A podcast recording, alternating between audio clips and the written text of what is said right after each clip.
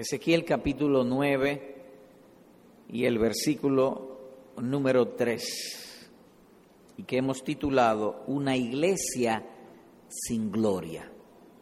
Leo.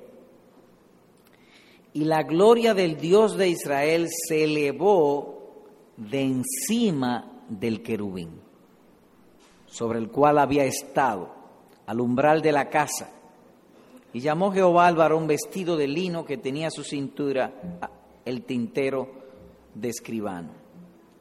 El énfasis del estudio es, y la gloria del Dios de Israel se elevó de encima del querubín sobre el cual había estado.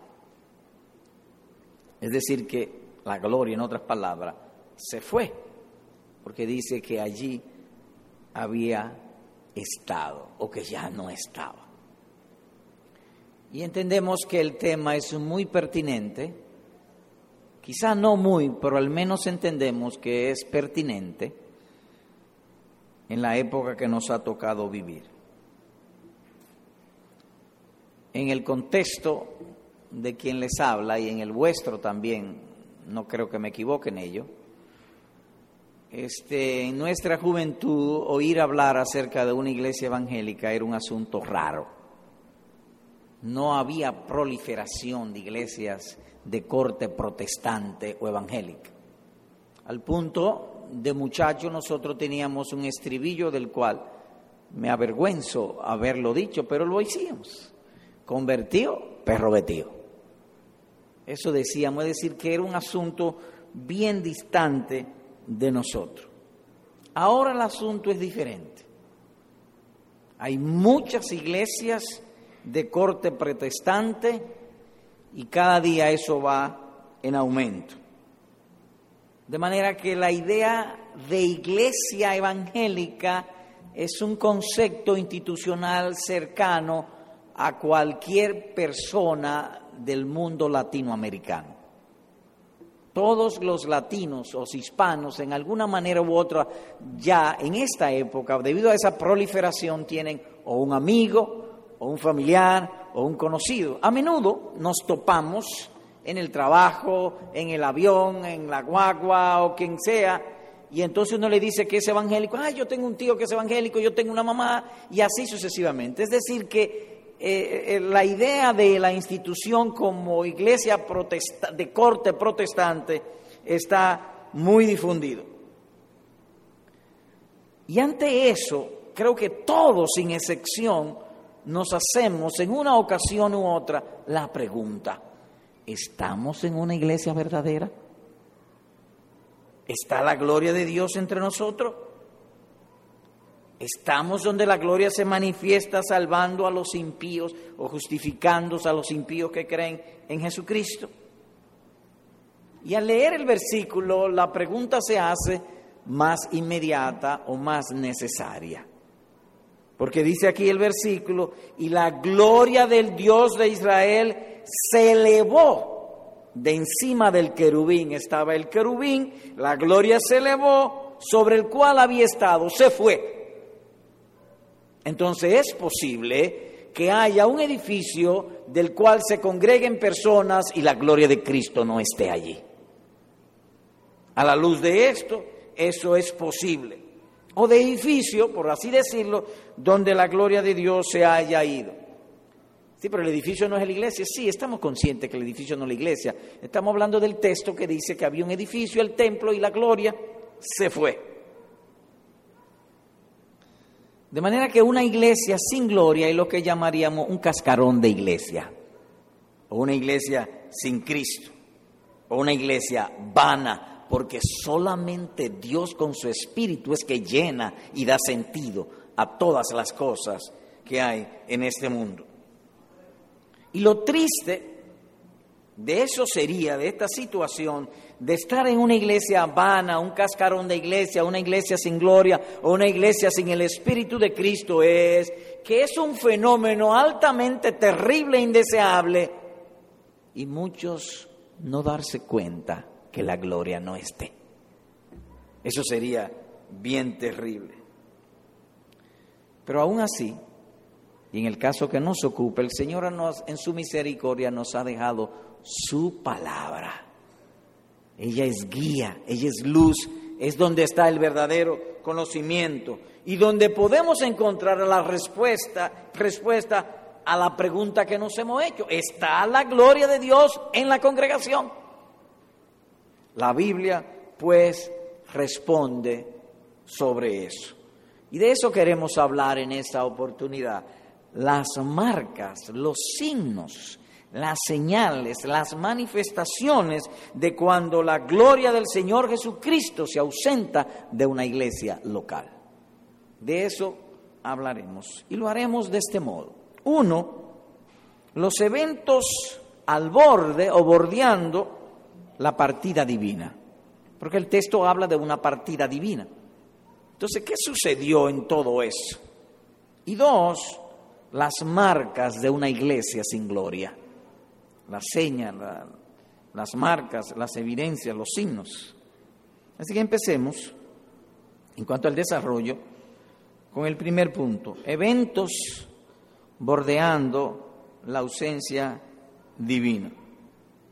El pasaje que, que hemos leído en Ezequiel 9 es la visión que tuvo el profeta Ezequiel de la abundancia de impiedad que se había cometido en Jerusalén o que se estaba cometiendo en Israel o en Jerusalén. Si él vio esa visión. Y en el capítulo anterior, en el versículo número 12, comienza a nuestro entendimiento, o queremos de ese pasaje entresacar algunos puntos que llaman la atención sobre este asunto de los eventos bordeando la partida divina. Es decir, cuando eh, eh, llegamos a la casa y entonces vemos que la persona está bajando sus ropas del ropero, la está doblando, le está metiendo una maleta, se va el hombre. Así también aquí hay eventos que bordean eso de la partida divina. Y empezamos en el versículo número 12 del capítulo anterior o capítulo número 8, hablando de la, de la visión que tuvo el profeta. Y me dijo, hijo de hombre, ¿has visto las cosas que los ancianos de la casa de Israel hacen en tinieblas, cada uno en sus cámaras pintadas de imágenes, porque dicen ellos, no nos ve Jehová, Jehová ha abandonado la tierra. Uno de los signos es que los líderes en aquel tiempo vivían una doble vida. Es decir, los ancianos de Israel, cuando la gente lo veía, eran gente piadosas, eh, religiosas, temerosos de Dios, pero en privado era otra cosa. Ellos decían que hacían en tiniebla, no nos ve Jehová, dice allí el versículo número 12. Así que en público una cosa, pero en privado era otra. En público, buen testimonio. En privado, obras en tinieblas. Es decir, lo que llamamos a eso una doble vida. Ahora bien, el mal no solamente era visto en los líderes, sino también en el común de la gente. Versículo 13. Me dijo después, vuélvete aún, verás abominaciones mayores que hacen estos y me llevó a la entrada de la puerta de la casa de Jehová que está al norte. Y aquí mujeres que estaban allí sentadas endechando a Tamuz. Y la endecha era un canto de tristeza. Así que ellos estaban llorando por sus, por sus ídolos. De la misma manera entonces aquí vemos eh, que lo importante para ellos eran las cosas creadas, los ídolos. Y los ídolos no es, otra, no es más que una proyección de nuestro egoísmo. Cuando Jesús, cuando Jesús dice que si alguno quiere venir en pos de mí, lo primero que dice, amar a Dios sobre todas las cosas, que puesto en otro lenguaje, niéguese a sí mismo. Porque el ídolo no se crea, son los hombres los que lo crean. Es una proyección de nosotros. Así que encontramos aún en las mujeres, en el común de la gente, el amor a la idolatría o a los ídolos. En el lugar de adoración pública estaban endechando o entristecidos por sus ídolos. Luego le muestra otra visión donde el mal es agravado. Versículo número 15. Luego me dijo, ¿no ves, hijo de hombre? Vuélvete aún verás abominaciones mayores que estas. Y me llevó al atrio de dentro de la casa de Jehová, aquí está en el templo. Y aquí junto a la entrada del templo, entre la entrada y el altar, como 25 varones. Y ese es el lugar de los sacerdotes. Así que él le llama varones, pero en realidad son sacerdotes. Sus espaldas vueltas al templo de Jehová y su rostro hacia el oriente y adoraban al sol, postrándose hacia el oriente. Así que aquellos hombres a quienes le había sido confiada la religión verdadera, ahora estaban siendo desleales y traicionando y estaban tras las criaturas. Y dice aquí al Dios Sol, es decir, el Dios que la gente cree que es lo que le da vida y brillo, las cosas creadas. La misma idolatría en otro lugar, llevando al pueblo al engaño y a la falsedad. No en cualquier lugar, sino en la casa de Dios. Y bien se le dijo al profeta, verás abominaciones mayores que estas. Ahora enfoquemos en el verso 16 el templo de Jehová, dice allí. Y nos es necesario relacionarla con el tema de nuestro estudio, una iglesia sin gloria. Está hablando del templo. Y la conexión viene que el templo de Jehová es un tipo de la iglesia del Nuevo Testamento. Así que podemos aplicar aquello a la iglesia del Nuevo Testamento. En el libro de Revelaciones de Apocalipsis dice el escritor divino respecto a la iglesia, entonces me fue dada una caña semejante a una vara de medir y se me dijo, levántate y mide el templo de Dios y el altar y a los que adoran en él. Apocalipsis capítulo 11, versículo número 1. De modo que el templo de Dios en ese pasaje es lo mismo que el lugar donde se adora en el Nuevo Testamento. Entiéndase pues la iglesia la iglesia del nuevo pacto o la iglesia del Nuevo Testamento. Y allí mismo en ese capítulo, al final del capítulo, el verso 19, agrega lo siguiente. Y el templo de Dios fue abierto en el cielo y el arca de su pacto se veía en el templo. Así que el templo en aquel tiempo es lo que sería la iglesia hoy, donde se difunde la gloria de Dios y la gloria de Dios se difunde mediante el Evangelio. En otras palabras, que los principios espirituales o bíblicos encontrados en Ezequiel capítulo 8 y 9 y específicamente el verso número 3, pueden ser aplicados esos principios a la iglesia del Nuevo Testamento. Mire conmigo, segunda los Corintios capítulo número 3, verso 18. Leo. Por tanto, nosotros todos mirando a cara descubierta como en un espejo la gloria del Señor. Y como un espejo, ¿qué significa? La escritura, las santas escrituras. ¿Y dónde se ve la gloria del Señor? En el Evangelio. Mi gloria es perdonar, como dice en otro lugar. Mirando la gloria del Señor, o a través de las Santas Escrituras o la predicación de las Santas Escrituras, cuando Dios nos manifiesta su gloria, dice allí el efecto, somos transformados de gloria en gloria en la misma imagen como por el Espíritu del Señor. Capítulo 4, verso 4, en los cuales el Dios de este siglo cegó el entendimiento de los incrédulos para que no les resplandezca la luz del Evangelio de la gloria de Cristo, el cual es la imagen de Dios y habíamos leído en Apocalipsis capítulo 11, versículo 9, el arca de su pacto, donde se podía ver la gloria de Dios, el arca de su pacto, lo cual no es otra cosa que el Evangelio. Y Pablo dice en otro lugar, la casa de Dios, que es la iglesia, columna y baluarte de la verdad. Esto significa entonces, y repetimos, que los principios bíblicos envueltos en el tratamiento de Dios con su pueblo en el templo, en aquel tiempo, pueden ser aplicados hoy a la vida de la iglesia local. Eso en cuanto a los eventos. Algo más, lo que protege la iglesia es la gloria de Jesucristo. En una iglesia donde no esté la gloria de Jesucristo, la iglesia está desprotegida, sin protección. Y así lo dice el profeta. Leo. Y creará Jehová sobre toda la morada del monte de Sión y sobre los lugares de sus convocaciones, nube y oscuridad de día y de noche resplandor de fuego que eche llamas. De día con el sol fuerte, nube de oscuridad para protegernos. De noche luz para que no nos sobrecojan las tinieblas. ¿Por qué? Y el profeta que responde, porque sobre toda gloria habrá un dosel y habrá un abrigo para sombra contra el calor del día, para refugio y escondedero contra el turbión y contra el aguacero, dice Isaías capítulo 4, versículos 5 y 6. De, de encima de toda gloria, un dosel, una protección, que es lo mismo. Lo que protege pues la iglesia es que en una iglesia local esté la gloria de Jesucristo. Si no está, no hay protección.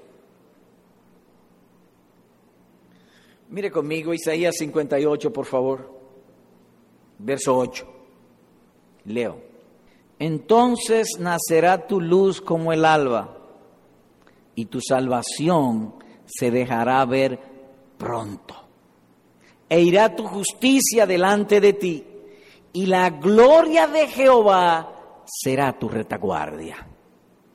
Es decir, la gloria de Dios será tu protección, la protección de la iglesia. Y en el Nuevo Testamento encontramos el mismo concepto. Pues el apóstol Pablo, cuando escribe a la iglesia en Roma, en uno de sus versículos dice lo siguiente, y sé que cuando vaya a vosotros, llegaré con abundancia de la bendición del Evangelio de Cristo. Romanos capítulo 15, versículo número 29. Así que la gloria es la protección de la iglesia. El Evangelio es como una canasta de bendición que Dios trae a su pueblo. Cuando Cristo estuvo en su ministerio terrenal sobre la tierra, dice que Él vino haciendo el bien a todos. De la misma manera, cuando Cristo está presente en medio de su iglesia, habrá bendición para todos. Él los protegerá, Él los guardará. Pero cuando Cristo o el Evangelio se va, no hay bendiciones y la iglesia queda desprotegida. Así que es sumamente importante para nosotros asegurarnos, trabajar y esforzarnos de que la gloria de Cristo esté presente en medio de su iglesia. Porque cuando la gloria de Cristo sale por una puerta, por la otra puerta entra el castigo, el juicio y las calamidades. El mismo Señor Jesús lo dice. Oigan cómo dijo él. Jerusalén, Jerusalén, que matas a los profetas y apedreas a los que te son enviados. ¿Cuántas veces quise juntar a tus hijos como la gallina junta sus polluelos debajo de sus alas, es decir, para alimentarlo, para bendecirlo, para protegerlo, y no quisiste? Y agrega esto, he aquí, vuestra casa os es dejada desierta Mateo 23, versículo 37 al 38. Así que es de suma importancia, de la mayor importancia, que la gloria de Cristo esté en su iglesia. Ahora, resumiendo, vimos en Ezequiel, cuando me dijo, hijo de hombre, ¿no ves lo que hacen estos? Hacen las grandes abominaciones de la que la casa de Israel hace aquí para alejarme de mi santuario, del, del versículo 6 del capítulo número 8. Es decir, multiplicaron el pecado. Capítulo 9, verso 3. Y la gloria del Dios de Israel se elevó de encima del terú. repito. Y la gloria del Dios de Israel se elevó de encima del querubín sobre el cual había estado abundancia de pecado y lo hicieron para alejarme, para que yo me fuera, dice el Señor. La gloria se fue. ¿Y qué sucedió? Y a los otros dijo, oyéndolo yo, pasad por la ciudad en pos de él y matad. no perdone vuestro ojo ni tengáis misericordia, capítulo 9, versículo 5 de Ezequiel. En lenguaje del Nuevo Testamento esto sería cuando la, gloria de Cristo se va de un sitio, viene una voz del cielo que dice, no salves a nadie ahí. Y la gente no se da cuenta y caminen hacia la perdición y condenación ignorándolo. No habría allí salvación sino encubierta condenación. Así que esos son en general los eventos bordeando la ausencia divina en una iglesia local. En segundo lugar, marcas, señales distintivos de una iglesia sin gloria. Pero antes de entrar en esos distintivos, Quisiera ir a un texto del Nuevo Testamento para probar que en el Nuevo Testamento encontramos el mismo concepto que hay en Ezequiel 9, versículo número 3. En Ezequiel 9, versículo 3 dice que la gloria de Dios, del Dios de Israel, se fue del templo.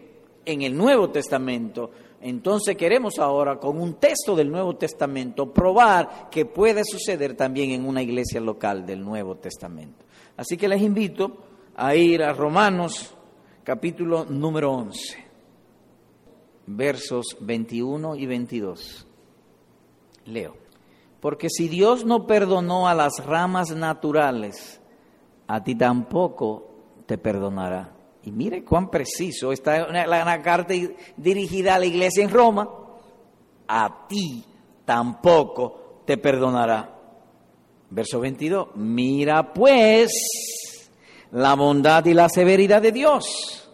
La severidad ciertamente para con los que cayeron, pero la bondad para contigo, si permaneces en esa bondad. Pues de otra manera, tú también serás cortado.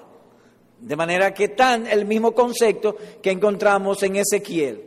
El punto es que el principio en Ezequiel puede ser aplicado en el Nuevo Testamento o en el Nuevo Pacto. ¿Cuáles son pues los signos de una iglesia sin gloria, una iglesia mana o un cascarón de iglesia? Que sea fea, uno, sin el poder del Espíritu, dos, la impiedad crece, tres, el error se entrona, cuatro, y sin ministros fieles, cinco. Así que vamos a esos detalles. Lo primero de una iglesia donde no esté la gloria de Cristo es que es una iglesia fea. Eh, ¿qué es lo que está diciendo? Lo mismo que oíste. Cuando se dice fea, estamos significando que pierde su atractivo natural. Es decir, la iglesia espiritual tiene una naturaleza espiritual. Si se hace fea es que pierde los atractivos de su naturaleza espiritual. Ahora, no estamos hablando acerca de los atractivos para el impío, porque el impío de ninguna manera encuentra atractivo en la iglesia de Cristo, aun sea una iglesia fiel. No estamos hablando de eso. La idea es que cuando no tiene la gloria de Cristo entre ellos, su vida como iglesia se hace como motivo de vergüenza. Los miembros más vergonzosos de nosotros tratamos de esconderlos. ¿Por qué? Porque son feos. Y es más o menos la idea aquí. Oigan cómo lo dice el profeta. Conforme a su grandeza, así pecaron repito, conforme a su grandeza, si pecaron contra mí, también yo cambiaré su honra en afrenta, dice Oseas capítulo 4, versículo número 7. Y esto puede ser ilustrado. ¿Qué, ¿Cuál es la honra y la gloria de los papistas, los sacerdotes papistas y las monjas? ¿Cuál es su gloria? El celibato pero ahora Dios se lo ha sacado y resulta que tienen el celibato, pero eso su mismo lo hacen para ser violadores de menores. Es decir, que lo que fue su honra, ahora Dios se lo saca y es su vergüenza. A eso llamamos una iglesia fea. Un ejemplo reciente. Un señor de Bolivia que tiene tres años residiendo en Ciudad de México, se monta en un avión y lo secuestra. Y entonces que Dios le dijo que viene un terremoto sobre, sobre México y que el presidente tiene que resolverlo, eh, oírlo y atenderlo. Es una locura. Primero, en el Nuevo Testamento, el reino de Dios es espiritual, no tiene que ver con los gobiernos, pero su gloria es que Dios le habla, y Dios le habla y posiblemente le metan 43 años de prisión. Es decir, que lo que es su gloria pasa a ser su vergüenza. A eso llamamos una iglesia fea. Históricamente, cuando el emperador Constantino entró a la iglesia, comenzó a darle dones a la iglesia, a nombrar los pastores en puestos de importancia en el imperio, la prosperidad económica de la iglesia subió, pero bajo la piedad. Lo que fue su gloria fue su vergüenza.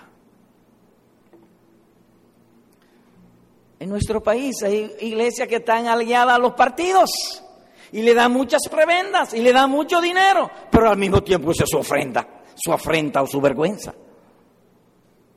Su gloria es su vergüenza. Se jactan de que Dios está con ellos cuando lo cierto es que ellos no están con Dios. Su gloria es su vergüenza. En una mente carnal la belleza se fundamenta en sus atractivos naturales o en las posesiones. Repita, eh, sí. En una mente carnal la belleza está fundada en atractivos físicos o en posesiones materiales. De tal manera que cuando ellos pierden eso, ellos se avergüenzan. Pero cuando un santo pierde eso, un verdadero adorador o donde Dios está presente, ha de decir como Jehová quitó, sea el nombre de Jehová bendito y la gloria es de Dios.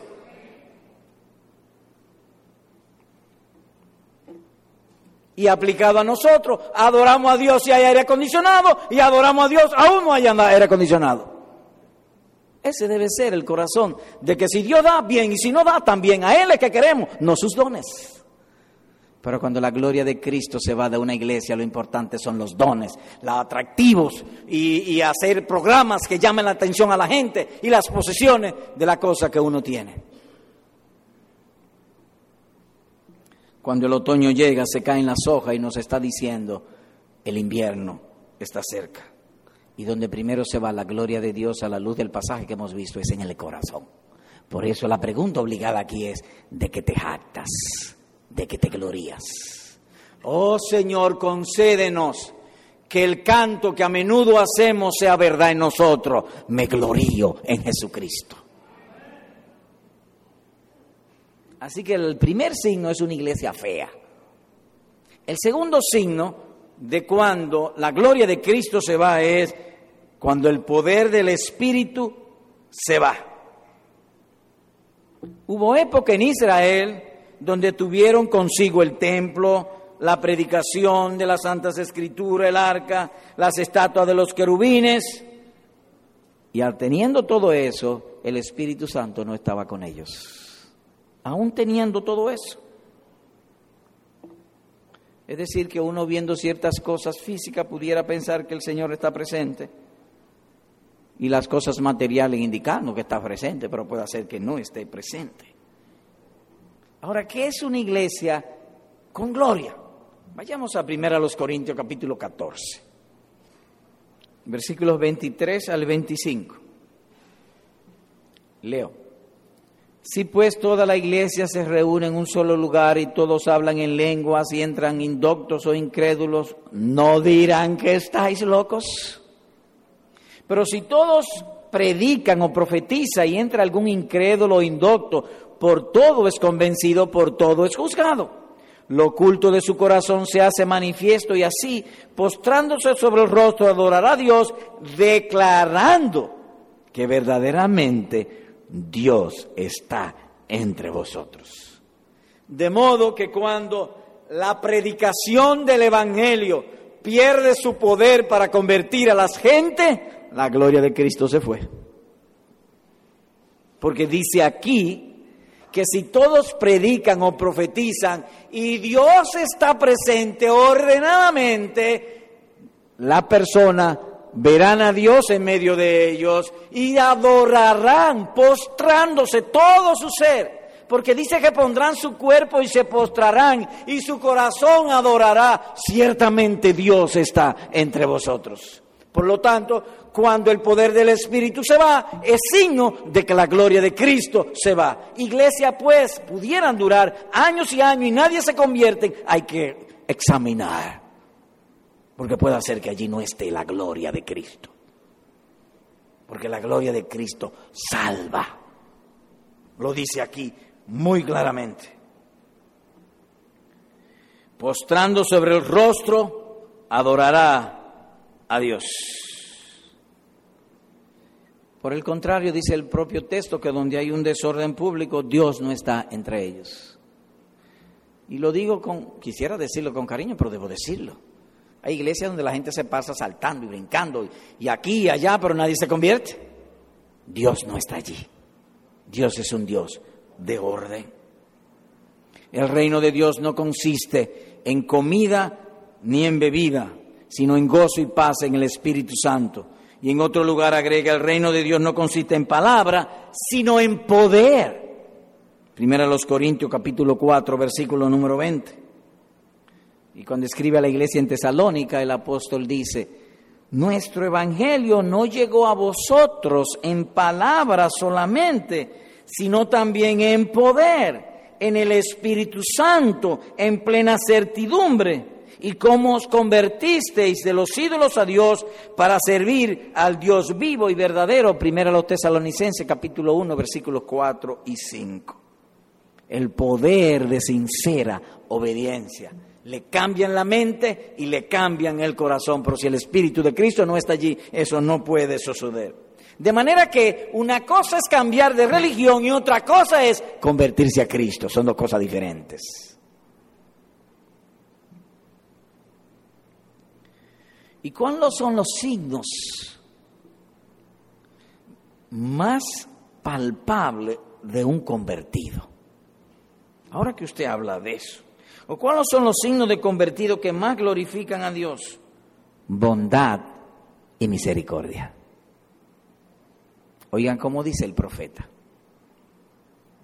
No ejecutaré el ardor de mi ira, ni volveré para destruir a Efraín.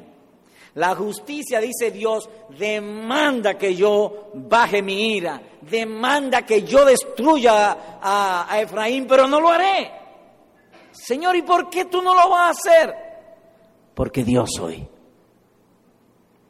Y no hombre, el santo en medio de ti, o sea, capítulo 11, versículo número 9. En otras palabras, que Dios puede destruirlo, pero Dios es bondadoso y compasivo. De modo que el signo de convertido más palpable es ser bondadoso y ser compasivo. Vamos a suponer que tú eres ofendido. Te ofendieron. Lo natural es que como es una ofensa injusta, tú te aires, tú te indignes y quieras responder de la misma manera y pelear. Eso sería lo natural. Pero si imita a Dios que dice, no voy a destruir a Efraín, ni voy a derramar mi ira, me voy a contener, voy a ser compasivo, estaría mostrando el carácter de Dios. Cuando el Espíritu de Dios se va de una iglesia, ese carácter vengativo se entrona. La ferocidad natural sigue en ello. Muchas religiones de corte protestante están llenándose de gente, pero no de convertidos. De manera que si muchos vienen a la congregación y no son añadidos a Cristo, posiblemente sea que la gloria de Dios esté yendo hacia otro lugar. Tercero, la mundanalidad crece. Cuando el Espíritu Santo se va, la carnalidad se aumenta. Le sucedió a los israelitas en el desierto. Se cansaron de los mandamientos del Señor. A diferencia de un corazón convertido, el Señor dice en Juan capítulo 5, verso 35, ah, refiriendo a Juan el Bautista, él era antorcha que ardía y alumbraba, y ustedes se regocijaron por un tiempo en su luz. Y él está allí contrastando, entre, destacando que eran verdaderos creyentes, que se habían regocijado en la luz y en la predicación de Juan el Bautista. Se alegraban en ello, se deleitaban en Dios, porque cuando uno se deleita en Dios, se deleita también en la predicación de la palabra de Dios. Pero cuando la gloria se va, la gente se cansa de la predicación y los mandamientos de Dios son fuertes no lo queremos, la gente no lo quiere. Oigan cómo habla el profeta. Cuando la gloria de Dios no está. Ellos dicen, ¿cuándo pasará el día de reposo para abrir el mercado de trigo? Amós capítulo 8, versículo número 5. En otras palabras, están locos que termine el culto para irse para su casa y que venga rápido el lunes para volver a la ganancia y a los negocios. Eso es mundanalidad.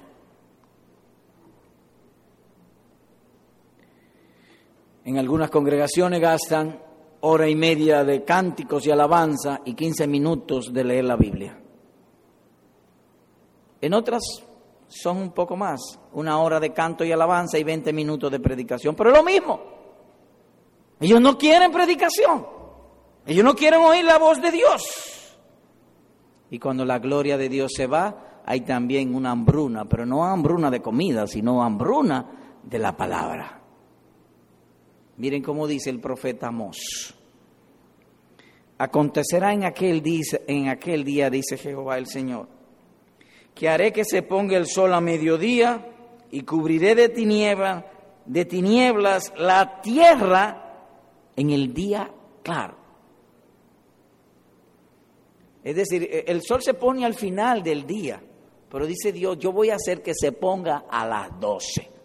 A las doce será lo que es entre nosotros en el verano, las siete y media, cuando está oscureciendo. Voy a hacer que se ponga el sol al mediodía. Y en el día claro voy a hacer que oscurezca y que haya tinieblas.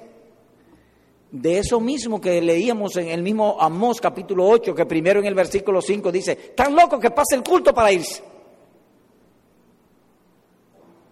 Y él agrega, Aquí vienen días, dice Jehová el Señor, en los cuales enviaré hambre a la tierra.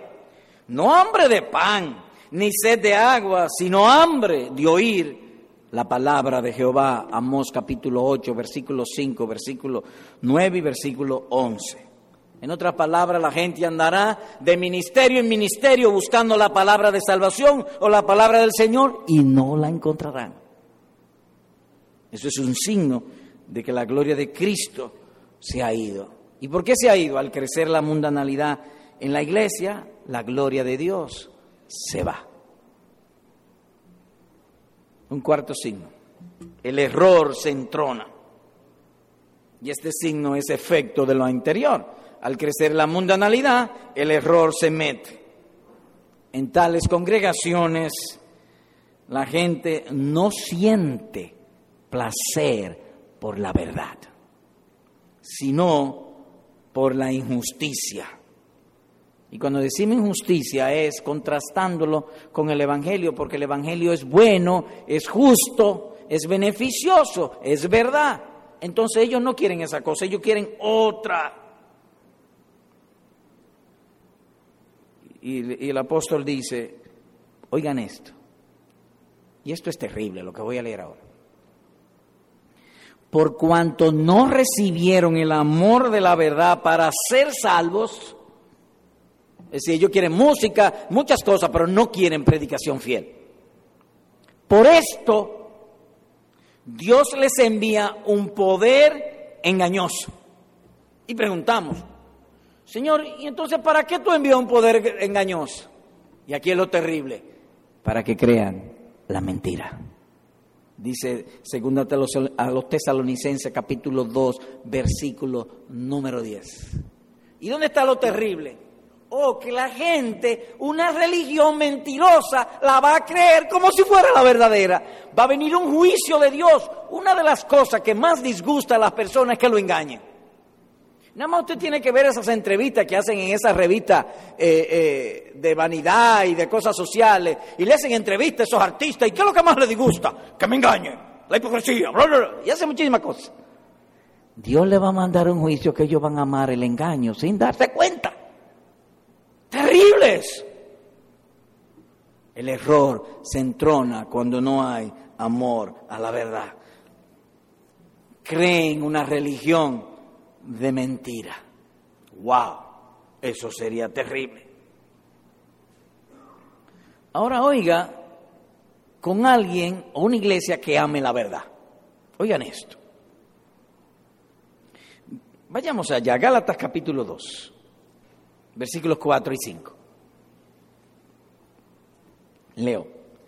Y esto a pesar de los falsos hermanos introducidos a escondidas que entraban para espiar nuestra libertad que tenemos en Cristo para reducirnos a esclavitud, a los cuales ni por un momento accedimos a someternos ¿Hoy para qué? Para que la verdad del Evangelio permaneciese con ustedes, con vosotros.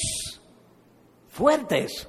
El apóstol sabía que si se pierde el amor a la verdad, automáticamente entra un juicio y la gente se siente contenta y tranquila creyendo la mentira. Y él combate por eso. Y dice, entraban para espiar nuestra libertad en Cristo. Y pone en regla que la Escritura no conoce. Y Pablo le sale al frente y dice, hasta el último momento y peleé, si se puede parafrasear, para que eso no sucediese, para que la verdad permaneciese en vosotros. Por el contrario, cuando la verdad no se ama, el error se entrona. Por lo tanto, en la iglesia que esté presente la gloria del Señor, su mayor empeño ha de ser tener oído y voluntad a esta exhortación apostólica. ¿A cuál? Que prediques la palabra, que instes a tiempo y fuera de tiempo, redarguye, reprende, exhorta con toda paciencia y doctrina, según Timoteo capítulo 4, versículo número 2. De manera que cuando la gloria de Cristo está presente en una iglesia, hay una vitamina que debe correr en abundancia por las venas de todos los miembros. Y esa vitamina se llama biblina o amor a la verdad. Quinto signo, ausencia de ministros fieles. Vayamos a Ezequiel capítulo 11, por favor. Verso 22. Leo. Después alzaron los querubines sus alas y las ruedas en pos de ellos, y la gloria del Dios de Israel estaba sobre ellos. Y la gloria de Jehová se elevó de en medio de la ciudad y se puso sobre el monte que está al oriente de la ciudad. En otras palabras, que se fueron primero los querubines, las ruedas y la gloria de Dios tras ellos. Primero se van los querubines y después se va la gloria de Dios. Así que es nuestra labor ahora averiguar qué significan los querubines ahí. ¿Qué significan los querubines? Bueno, para empezar, los querubines son ángeles. Son ángeles. Así, y en el contexto de una iglesia se trata de los ministros del Evangelio, ministros fieles. Son los ministros del Señor que sirven la palabra al pueblo. En otro lugar dice,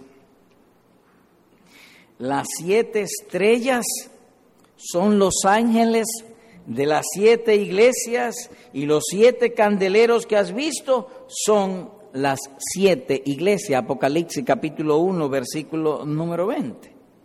pero dice que las siete estrellas son los ángeles. Los ángeles entonces alumbran o son lo que alumbran en la iglesia los ministros fieles del Evangelio. Por lo tanto, cuando allá dice que se alzaron los querubines o los ángeles y detrás de ello se fue la gloria de Dios, es un signo de que la gloria de Dios no está en un lugar cuando en esa congregación local no haya ministros o maestros fieles del Evangelio. No estará allí la gloria de Dios. O dicho de otro modo, repitiendo, que si no hay ministro fiel de la palabra de Dios en una iglesia local, es signo de que la gloria de Cristo se ha ido de aquel lugar. Y hay un suceso en la vida de Israel que lo ilustra muy claramente. Oigan esto. Y llamó al niño Icabot, diciendo, se ha ido la gloria de Israel. ¿Y por qué lo dijo ella? Por haber sido tomada el arca de Dios y por la muerte de su suegro y de su marido. Primera Samuel capítulo 4, verso 21. ¿Y quién era su suegro? El sumo sacerdote Elí. Cuando las tropas enemigos mataron al sumo sacerdote Elí, su nuera, dando a luz, murió y dijo, Icabot, murió mi suegro, ministro fiel, se fue la gloria de Dios.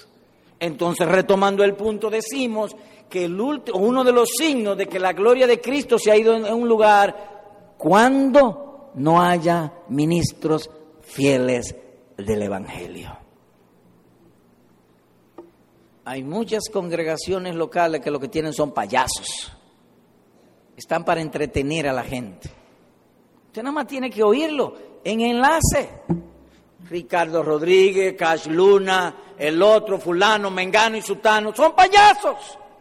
No hablan el Evangelio. Todo lo de ellos es, como me contaba un amigo que le dicen a otro, ahora ven tú y motiva las ofrendas. Después de predicar, en lugar de llamar al arrepentimiento, motiva las ofrendas. Son comerciantes. Allí no está la gloria de Cristo. Allí la gente se cambia de religión, pero no se convierte al Señor Jesucristo. ¿Qué vimos hoy? Bueno, vimos lo que es una iglesia sin la gloria de Dios. Y se vio en dos partes. Por un lado, los eventos que se dan alrededor de la partida divina. Se multiplica el pecado, la gloria se va y el castigo o las calamidades entran en la congregación. El pueblo queda bajo juicio. Por el otro lado, las marcas de una iglesia sin gloria. Es causa de vergüenza, es decir, es fea, pierde su atractivo de naturaleza espiritual la iglesia y es causa de vergüenza.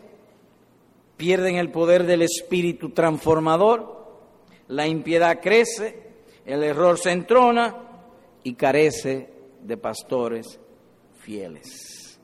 Aplicación. Dos aplicaciones breves y con esto concluimos. Hermano, la fe es una gracia receptora. No te canses de pedir no lo bueno, sino lo excelente. Lo excelente. Recuerdo de muchacho, en las primeras aguas del mes de mayo, porque mayo en esta región es un mes de lluvias. Y entonces uno vivía en idolatría, pero recuerdo que en mi casa sacaban un cántaro afuera para recoger las primeras aguas de mayo. La fe es un cántaro que todo lo que hace es recoger lluvias del cielo. Así que sé nosotros pedir no las aguas de, de mayo, no, no, no, sino lo excelente. Es cierto, que Cristo vino a este mundo sin que a hombre alguno se lo pidiera. Él vino de su propia voluntad. Pero es cierto también que Él no se queda a menos que uno se lo pida. Él vino, pero Él se queda si uno se lo pide. Así que hay que pedirle con fervor y con fe que se quede. Oigan esto. Llegaron a la aldea los que iban camino de Maús. Recuerdan ustedes que yo iba en camino de Maús y el Señor se le puso al lado y ellos estaban en lo correcto, era un hombre, pero una verdad incompleta porque ese hombre era Jesús resucitado. Entonces ellos dos, ellos tres, porque eran ellos dos y el Señor que iba al lado, llegaron a la aldea donde iban. Y él, es decir, Jesús, hizo como que iba más lejos. Mas ellos le obligaron a quedarse diciendo, quédate con nosotros porque se hace tarde y el día ya declinado. Entró pues a quedarse con ellos, dice Lucas 24, 29. Ahora yo pregunto, ¿se hubiese Cristo quedado con ellos si ellos no se lo piden? No, él hubiese seguido su camino. Entonces hay que pedirle que se quede. Él vino donde ellos sin que ellos se lo pidieran, pero para quedarse hay que pedírselo. Así que pidamos en todo tiempo, Señor, siempre esté presente en medio de nosotros. Y en Pablo encontramos lo mismo. Oiga cómo le escribe Pablo a Filemón. Prepárame también alojamiento porque espero que por vuestras oraciones os seré concedido. Filemón capítulo 1 versículo número 22. Así que la fe es una gracia receptora. No te canses de pedir lo excelente, porque el Evangelio es esto, Cristo Jesús quiere el Señor concedernos que la gloria de Cristo siempre esté presente en medio de nosotros. Que el poder transformador del Evangelio siga siendo manifestado en la vida de todos nosotros. Como esta mañana, predicábamos un sermón evangelístico, evangelístico, al final vino una persona, quiero convertirme al Señor Jesucristo.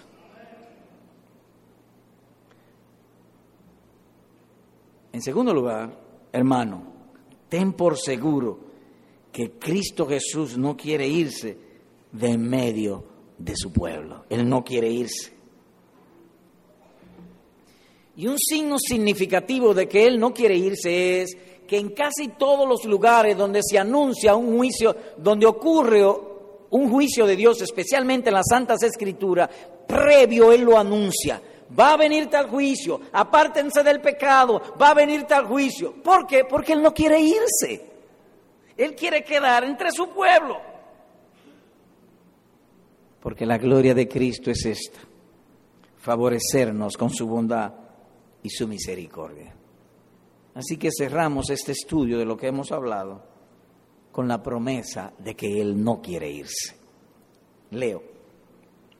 Vayamos allá a 1 Samuel 12, por favor, y ahí concluimos. 1 Samuel 12, versículos 20 al 24. Y Samuel respondió al pueblo, no temáis.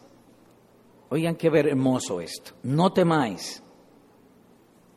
Donde dice vosotros lo voy a poner ustedes para particularizar. No temáis, ustedes han hecho todo este mal, pero con todo eso no se aparten de en pos de Jehová, sino servidle con todo vuestro corazón. En otras palabras, ustedes son pecadores, pero sigan tras el Señor y su misericordia. No os apartéis en pos de vanidades que no aprovechan ni libran, porque son vanidades. Pues Jehová no desamparará a su pueblo por su grande nombre, porque Jehová ha querido haceros pueblo suyo. Así que Lejos sea de mí que peque yo contra Jehová, cesando de rogar por ustedes. Antes os instruiré en el camino bueno y recto. Solamente temed a Jehová y servirle de verdad con todo vuestro corazón, pues considera cuán grandes cosas ha hecho Dios por nosotros. Amén.